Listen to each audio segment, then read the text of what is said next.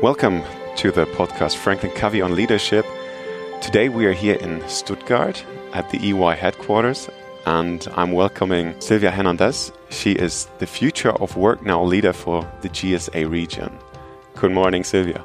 Good morning. So, what does your role contain, the Future of Work Now leader? Um, it's a really good title, right? Um, I'm, I'm, responsible for um, developing a framework that is essentially enabling our clients to respond to the forces that are transforming the way we work. Um, business transformation has become the mantra as companies try to adapt and thrive in, in, in digital times or responding to digital disruption. And so this requires thinking about your workforce differently. Um, so we help our clients become human centric um, organizations. And by that, we mean helping them create programs and strategies that support employees through the transformation that they're going through you're focusing on making companies more human centric. Mm-hmm. So, what's the value in that that you're creating? So, if you think about it, a lot of business transformation talk that we have today um, evolves around technology and how technology is creating all of these possibilities for innovation. At the same time, there is a, a, a, view that technology is essentially replacing humans in many of the activities that we have.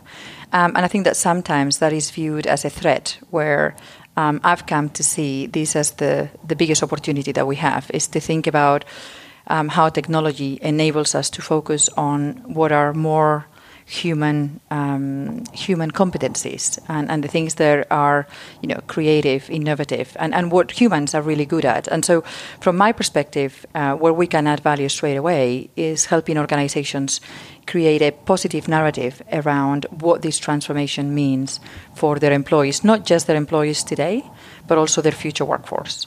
Mm-hmm. Great. So, so what's what's driving you? What's your passion and the purpose behind this? Huh. That's a really good question. So I'm, I'm really passionate about making a difference, um, essentially positively impacting other human beings or, or just simply living thing, things better than I found them uh, by you know conversation, by collaborating, uh, by helping think, um, uh, by helping others think through um, things differently, just simply making an impact. And um, at EY, um, we talk about our purpose as contributing to build a better working world, which really resonates well with me because I think that it connects my individual purpose to what we do at EY for our society. Um, and so I'm, I'm, I'm, not only very proud of contributing to this idea, but I find that thinking about you know restoring trust um, in institutions, thinking about um, making a difference in the communities where we operate, um, thinking about how we help companies invest into their employees or how um, we help governments invest in their citizens, all of these are really uh, things worth getting up for. Yeah. Cool. So, how did you come to do what you're doing today? Uh, so it's really interesting, right? I have been working in management consulting for about 20 years. I started um, in the UK, then moved over to the US, and, and for the last 10 years, I've been in Switzerland and Germany. And so the focus of the work that we started doing when I joined uh, management consulting was, you know, helping organizations go global and essentially fulfill the regulatory obligations that were imposed by um, other countries, if you want. Um, the the corporate scandals of the early 2000s brought about a lot of regulation, and essentially we started helping companies look at staying out of trouble or staying within the frameworks, but essentially we started to see opportunities um, to, to doing thing, to doing things better. And so, you know, essentially, um, I've done a lot of work around compliance um, and helping organizations deal with the questions or the regulations imposed by the SEC, amongst others. And as I came back from maternity leave the last time, I had the opportunity to think about, you know, what is it that we can do um, in terms of uh, a lot of the questions that the future brings, not just for EY, but also how do we help, you know, organizations that have been around for a number of years, you know, transform and thrive in this digital time. So that's how I started looking at creating a framework um, where we can essentially organize a lot of the initiatives that we have that are driven by technology, but helping helping us or our clients keep a focus on people. Mm-hmm. Yeah? Great. So you're really human centric and people centric and helping making making a difference yeah. in the world. If you if you look back to your childhood, maybe was there some kind of uh, an experience where you said this is something that is so important to me? It's really interesting that you asked that because I I um, sort of uh, always been very curious. And so learning is something that I'm, I'm, still doing, right? So you, you think about going to school or going to university. I traveled to go to university in the UK. And I think that is actually learning uh, that drives me, right? There's every situation that you encounter, every person you talk to, um, brings something or, or, an angle, a perspective you didn't have. And I, and I think that that's a really important theme for how we stay, you know, focused on being human-centric. I think we are entering the way the, the, the sort of era of li- lifelong learning. Mm-hmm. Um, and I think that's you know if, if, if I can pinpoint something, it's my love of learning uh, okay. and the joy of learning, if you want, cool. uh, that I find um, has helped me mm-hmm. um, do a lot of these yeah. things. Yeah. Mm-hmm. Great. So if you're looking into the future and um, there's a lot of discussion going on about the new work, um, the new world of work, and some sketch a very dark picture of the future mm. and some a more brighter one and um, about a better kind of humanity and self self fulfillment. Mm -hmm.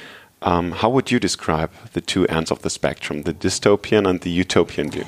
So, one of the things that we did when we first started looking at the future of work is essentially go out and, and read everything, literally everything that's been written about it. And so, um, you know, it became very clear that the, the future of work is just a debate between two extremes, right? So, um, a dystopia uh, that is pretty much been described by um, Yuval Noah Harari. Uh, where he essentially describes the future as a, you know, um, a dystopia of unemployable low skilled citizens which are unable to find a job. Um, and so, if you think about this, it's what he's called the unworking class.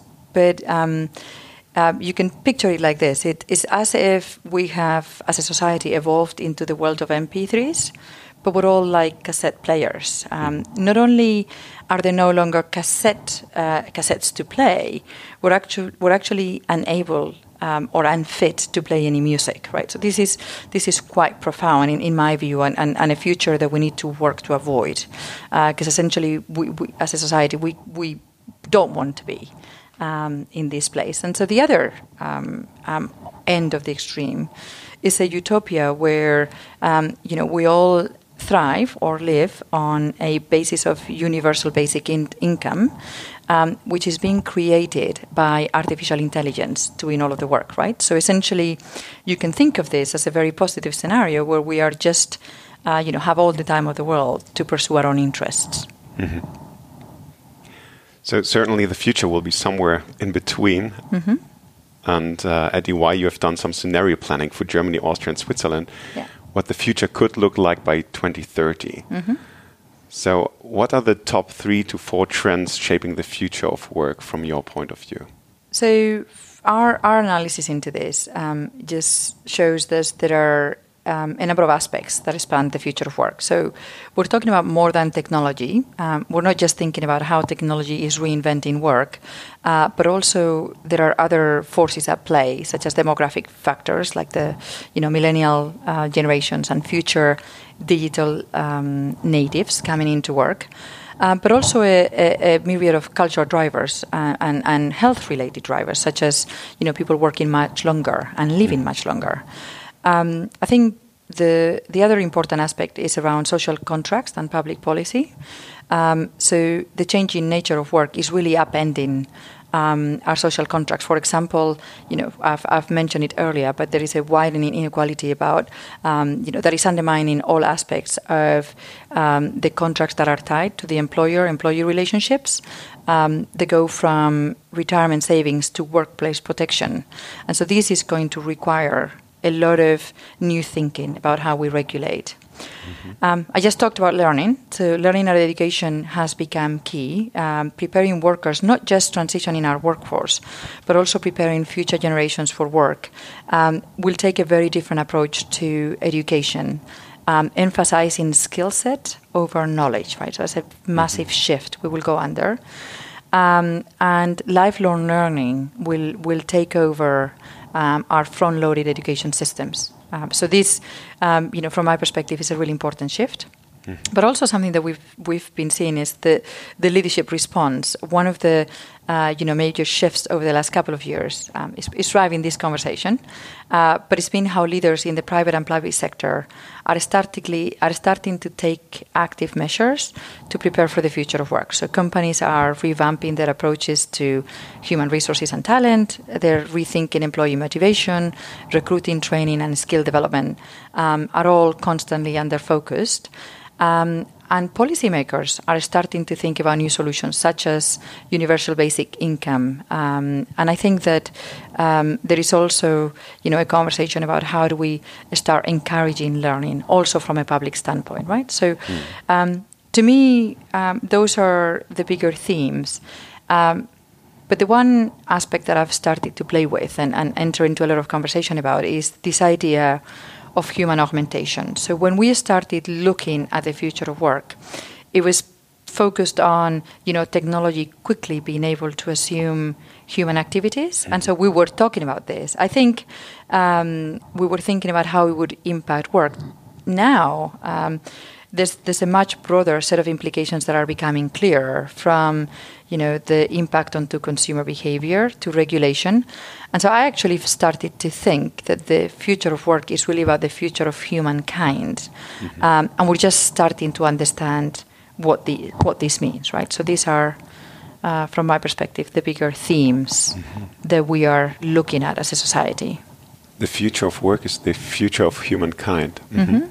what what does um, human augmentation or technology what does it mean? This, what does it really mean? What does it entail? So if you think about if you think about um, the evolution of technology, mm. we've had technological developments for a very long time, but they've been mostly passive, right? So we've always been able to turn the machine off. Mm-hmm. Um, the, the change, the fundamental change that we're witnessing today is that with the development of artificial intelligence, and especially around machine learning, is that um, the engagement of technology will become active. So for the first time ever, we're going to have machine working alongside us, right? Um, and the other important as- aspect that we're actually living today, and I think is really important. So, you know, artificial intelligence is making agency decisions for us day to day, from creating our playlists to deciding how we go to work.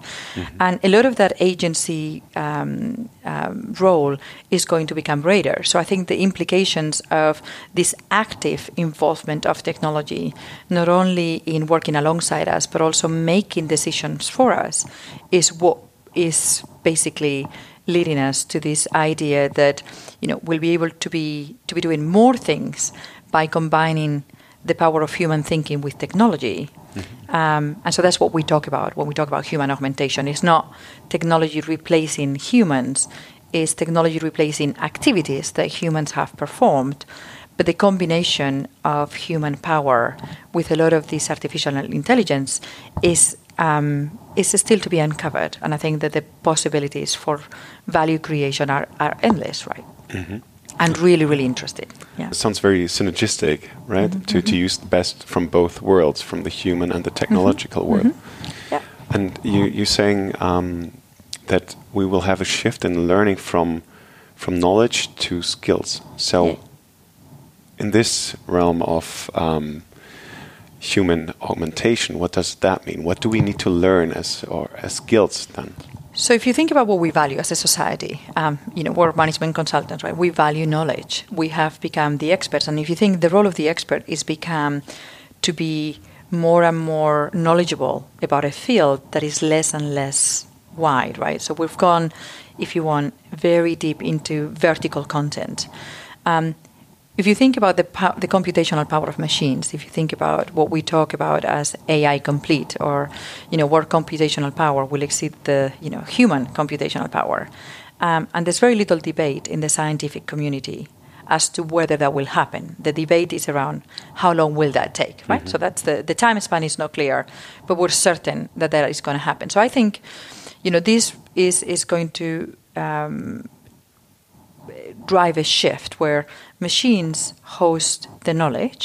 Mm-hmm. And I think as individuals, the value that we can bring is to do things that are innovative, which is where the machines aren't so great at just yet, right? So I think things like creativity, empathy, resilience are becoming the skills that we need to hone in our children and in our leaders mm-hmm. because they will become important. I think knowledge will be something that you know technology provides, and we need to find ways of connecting that knowledge, creating value with the machines by looking at you know interlaced thinking, different ways of looking mm-hmm. at the world.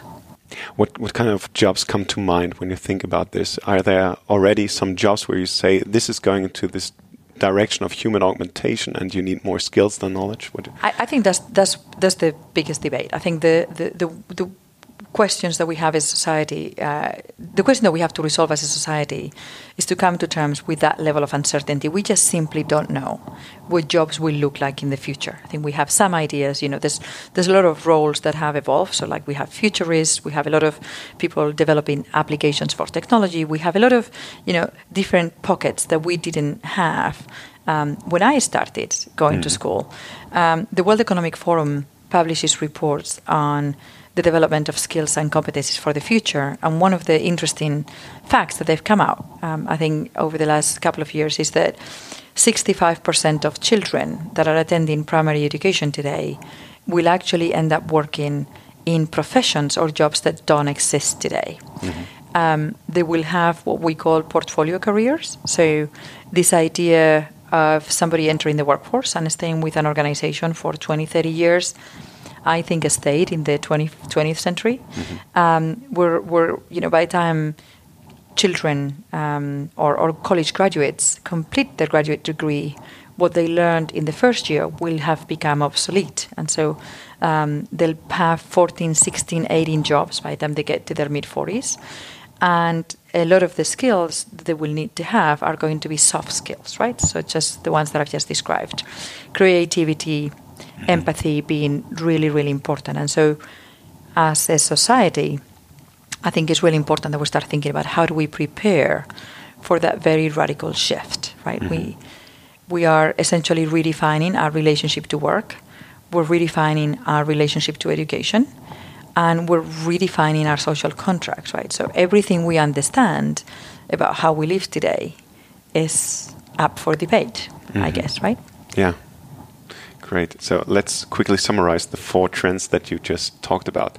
Technology is more than technology, right? So it mm-hmm. involves demographic shifts. Um, we're talking about learning and education, mm-hmm. social and public policy, and leadership response. So I think essentially the corporate's response to this. Um, and, and in my view, the overarching theme is that this isn't just us reinventing work, it's us reinvent, reinventing humankind. Mm-hmm. Mm. Yeah. Okay, so the leadership response.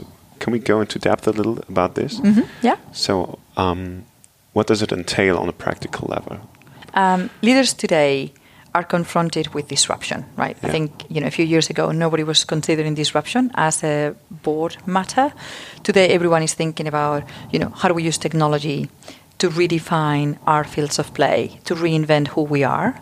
And so, as CEOs and the boardrooms start thinking about how they thrive, how they stay relevant, how they continue to create value for their customers, um, in my view, they need to have a parallel conversation that starts looking at how do we create value for our um, human ecosystem. And I, I talk about the human ecosystem as your workforce, which goes from your employee base to your robots, to your giggers, who are those contingent workers, to those remote workers, and it's, it's defining, you know, once you've created a space where you're creating just customer value and a customer experience, um, you will need to define um, a space for creating the employee experience that will support those values.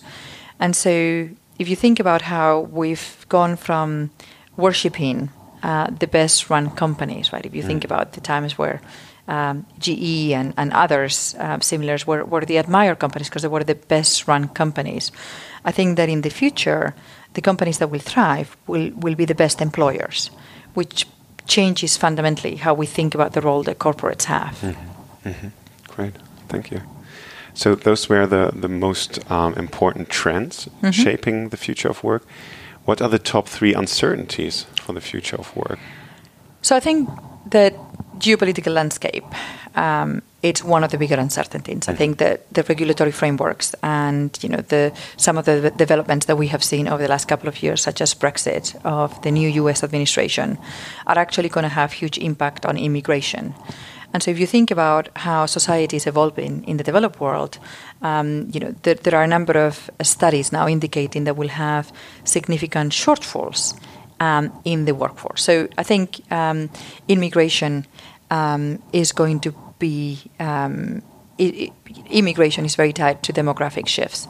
Um, is going to be one of the, the really big uncertainties that we need to start thinking about. Um, and so, if, if you also think about uh, political stability, immigration is going to be very tied to what are the circumstances on the surrounding areas to where you're operating. So, conflicts or economic collapses then play a huge role um, in how this um, ends up being dealt with. And so, the, the war for talent or the fight for talent mm-hmm. um, for skilled um, labor is going to likely increase. Um, digital education um, is also one of the areas that we need to start thinking about. So, digitalization has created this idea of digital natives, um, but it's also created a learning burden on individuals that are not as technology adept. And so, if firms and governments are unable to incentivize, you know, large portions of the workforce to essentially upskill themselves, then I think, you know, some of the digital technology will not be able to be fully adapted, right? Mm. So there's a, a, really interesting connection here. Um, and I think that the successful implementation of training programs, you know, w- then in turn helps business attract some of the top talent, which also impacts positively on their ability to create new technology platforms, use technology to drive value. And I think the last one, um, it's, it's, it's really societal acceptance. I think that, you know, digitalization um, or, the level of digitalization is going to be contingent on the demand for greater connectivity and automation. And so if communities and unions, and we're, we're speaking about Germany, right, um, um are you know, opposing or resisting the increased presence of automation or robotics within mm-hmm. the workplace, then that process will stall. Um, while some of the widespread public support for new technologies will lower barriers to adoption. So I think there's a there's a very interesting dynamic here yeah. in terms of you know how we how we manage this transition. And the the other item that I'd like to talk about is that there's a lot of debate that we need to have about how we essentially think about the power that we give to artificial intelligence. What are the the you know questions around moral and ethics that we are you know about to enter or should enter in terms of what kind of roles do robots take in our society? How do we mm-hmm. start thinking about distributing the value that is being created by automation? Um, and, and some of those questions I think are really, really important. So these are the three um, areas where, you know, our responses are going to have fundamental impact on the the progress that we see um, mm. in the upcoming years. Yeah. Yeah, there's a huge dynamic and also complexity to it. But what is what is from your point of view the the most likely to happen scenario for Germany? Predicting the future is really hard. And what's even harder about predicting the future is getting it right. So we've, we, we started thinking about creating scenarios just to give us possible topics for conversation so that we can come to visualize those futures and, and engage into this conversation at a more concrete level. And so we essentially assumed um, when we were looking at scenarios, and I'll talk about automotive because this is the one that are, uh, you know, it's, it's, it's very relevant to, to Germany perhaps. So we started started by defining a baseline scenario, which is essentially, if you want, you know, what happens if the status quo prevails. Mm-hmm. Um, and then we started to, you know, uh, by working in a group of mathematicians, economists, philosophers, all sorts of diverse people, we started thinking about, okay, so what are the trends that could really be transformative? What are the things that will make a difference? Um, and then we run computations for thinking, you know, what happens if we go all in? Or if we just ignore. So the first trends we look at for automotive was what happens if artificial intelligence, specifically machine learning, is really transformative, right? Mm-hmm. So you know what happens if all of the, you know, the big players really, really go for this technology and it takes off. The second aspect that we look at um, was related to the Mittelstand, right? So the mm-hmm. medium, the small size companies in Germany. So, you know, how do we think about them in terms of their ability to access capital? So, will they have the ability to follow suit and invest in technology? Or are they simply too tied up operational um, with very tight margins that just essentially don't enable them to make the leap? And the last the last um, um, trend that we looked at, and I thought, you know, we, we really want to be provocative in our thinking. So um, we just looked at what happens if there's significant changes in the demand for automobiles, mm-hmm. as we know today. So there's a think tank in California that has come out with a prediction that says that in 2030, 70% of the global demand for automobiles will be replaced by autonomous vehicles. Mm. So we thought, well, you know, what happens if yeah. they're right? And so, um, you know, um, th- there's a lot of conversation we could have about this, but essentially, um, these scenarios showed that in the best um, in the best case, you know, 50% of the workforce that is currently involved today in automotive manufacturing disappears to up to two thirds in the worst case scenario. So that's a significant shift mm-hmm. for automotive in in manufacturing. Whereas at the same time, we also looked at, you know, what does the workforce development look like in, in Germany specifically?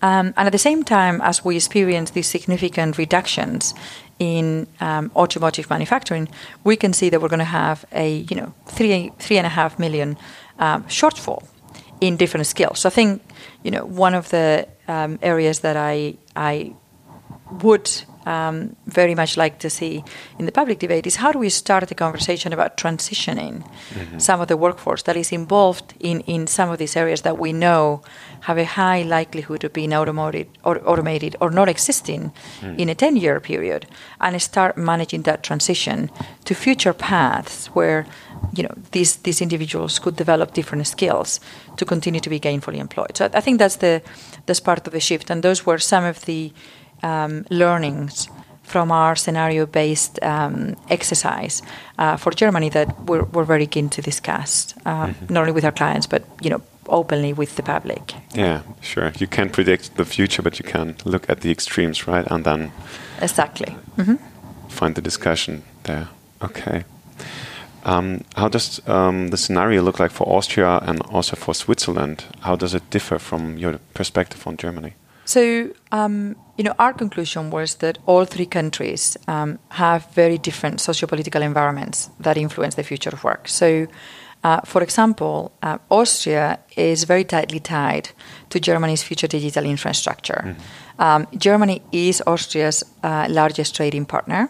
Um, and while um, Austria's economy is still showing um, a strong regional diversification, um, clusters in Austria, such as the heavy industry in Upper Austria, um, um, are, are very vulnerable to automation programs, uh, creating an imbalance and, and, potentially job losses. So, uh, clustering in large urban areas in Vienna, uh, which is housing Austria's IT industry, um, might increase technological adoption, um, while at the same time creating an urban-rural divide. Right. So, an interesting dynamics in Austria, and I think um, for Austria, some of the most important um, and uncertain trends influencing the future of work are the location of Industry 4.0 jobs and the availability of talent. So, um, the government is really investing in education um, and educating um, a skilled workforce, uh, but there is a expected lack of native digital skills that will require talents to import talent from abroad. Um, so you know, there's there's a huge debate about how some of these firms in Austria will be able to find the talent that they require for that technological adoption and growth, mm. limiting some of the potential productivity gains. Right. Mm. Uh, for Switzerland, we see a really strong growth in industries that require high levels of digital skills or education, such as IT, finance, and um, chemicals, most specifically life science. Um, this, of course, just highlights the importance of that um, growing. Um, the growing importance of high skilled professions that are non automatable. Um, and augmentation through technology um, will allow these workers uh, to focus on some of these more complex uh, and productive work, right? So, um, one of the key areas that we looked at for Switzerland was government support, um, which includes investment in infrastructure, education, and R&D. And so the outcomes of the scenarios that we run for Switzerland really hinge on this variable, right? So I think that currently the Swiss government has provided some funding streams for Industry 4.0, but has not yet brought the public and private sector to discuss policy responses. So that's one area that we would find um, as an opportunity for Switzerland to start looking at you know that cooperation between the public and and, and corporate sectors. Hmm.